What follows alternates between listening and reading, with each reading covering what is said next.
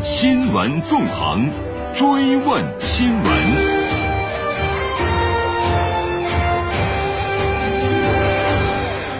新闻纵横追问新闻，我们来关注二十三岁女生在货拉拉车上跳窗身亡一事。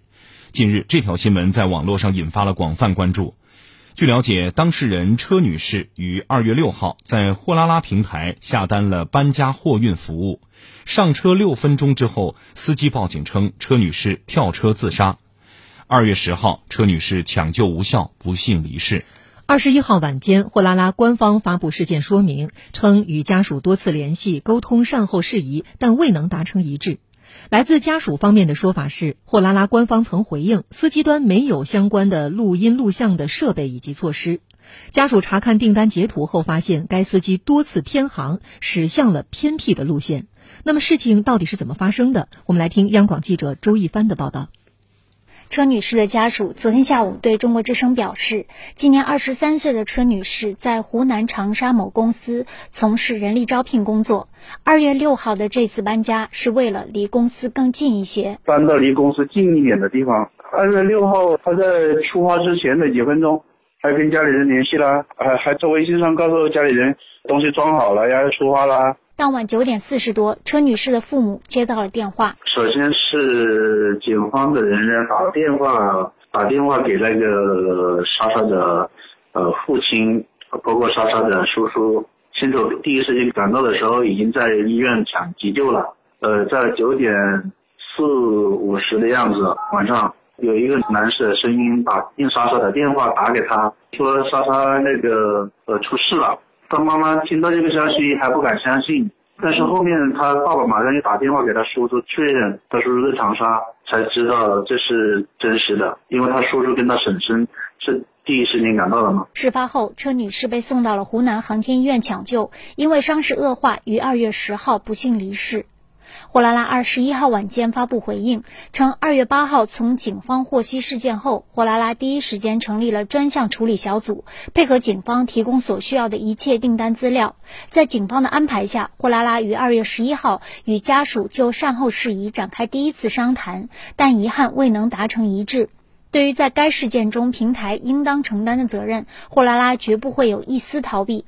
昨天下午，货拉拉公关部工作人员向中国之声表示。联系了我们那个司机，之前一直是在警方那边扣押吧。目前我接到的消息就是那个公告里面的，长沙那边还在警方还在调查，没出结论吧？但是家属不认可货拉拉的回应。在六号和八号之间，家属通过货拉拉的平台，啊，包括深圳市民热线去投诉，包括打他们公司电话，也没有任何回应。直到警方通知了之后，二月八号后面他们有一个刘总。才跟家属建立了一次通话，约好是十号见面，但是十号没有见面，没有人也没有来电话。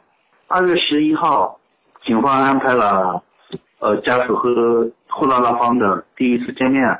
货拉拉把所有责任都推给司机，他们没什么太多责任。通过订单截图内容，家属最大的质疑在于这段不到十公里的路程，司机为何多次偏航？按照货拉拉推荐路线，司机应该走长沙市西二环至凤林路，但是司机却选择走岳麓大道至夏望龙路，之后便频繁偏航绕路行驶到曲苑路上。有网友评论，偏航的道路到了晚上很黑。家属称，此前得到的解释是司机不懂导航操作，致使偏航。第一个点就是三次偏航，第二个点就是自己跳窗，他没有理由，任何理由自己跳窗。在车上六分钟里面有什么样的恐惧让他自己跳窗呢？第三点就是为什么到现在没有监控吗？大学毕业刚两年的车女士，在出事当天还在微信上跟妈妈分享了自己的工资条，计划好给家人过生日包红包。短短六分钟之内，究竟发生了什么？长沙市公安局高新区分局鹿谷派出所方面表示，正在持续调查该事件，家人希望尽早水落石出。正如女孩家人所说，通过这一悲剧发现漏洞、堵住漏洞，通过技术手段和监管手段保障司乘双方的安全，是包括货拉拉在内的同类平台必须加强的工作。货拉拉方面向中国之声表示，提升安全监管的工作一直在做。那事实究竟如何呢？我们继续来听报道。货拉拉方面昨天表示，提升安全监管的工作持续在进行。提升这个安全监管这一块，肯定是会是会持续做的。至于这次事情里面的这个情况，警方调查完了过后会对外公布，我们也会通过微博这种形式，然后对外做一个说明。但实际上，在车女士不幸离世的相关消息下，很多人直指货拉拉招募司机的简单粗暴。有网友评论，自己搬家时，货拉拉师傅告诉他，只要自己有车，随便什么车都可以当货拉拉司机，几乎没什么管理。上海一位货拉拉司机李先生告诉中国之声：“流程，你首先也有个车嘛，对吧？然后注册，开什么车型，你什么驾照，对吧？大概就这样。需要培训吗？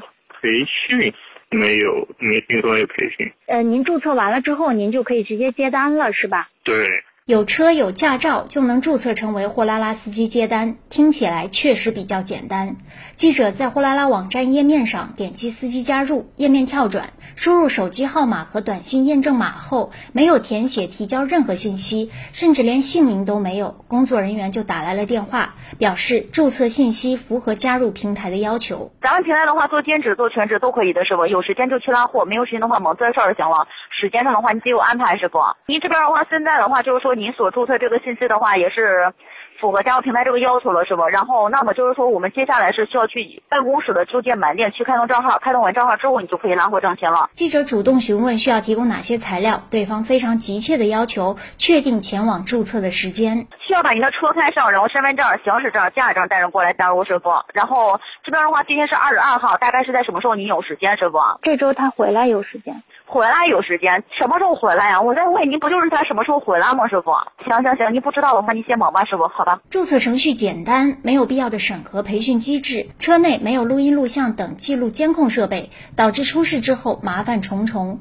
司机李师傅说，虽然是货拉拉，但实际上用户在下订单时是可以选择跟车人数的，平台应该强制要求安装相关设备。目前它跟那个网约车对是不一样，它没有没有强制司机车上装这个。监控录音的东西没有说，应该也可以装嘛。毕竟你有时候要带人的嘛，你要光拉货倒还好，毕竟有时候人要跟，牵扯到安全方面的问题。这件事还带给我们另一方面的思考：当网约货车载人发生事故之后，该如何理解其中的法律责任？平台是否需要承担责任？东南大学法学院副教授、交通法治与发展研究中心执行主任顾大松表示，目前在法律上存在空白。交通运输部出过一个办法，叫《网络货运管理办法》，拿到网络货运资质的平台呢，是可以作为这种无车承运人，就是说，他是要作为承运人责任的。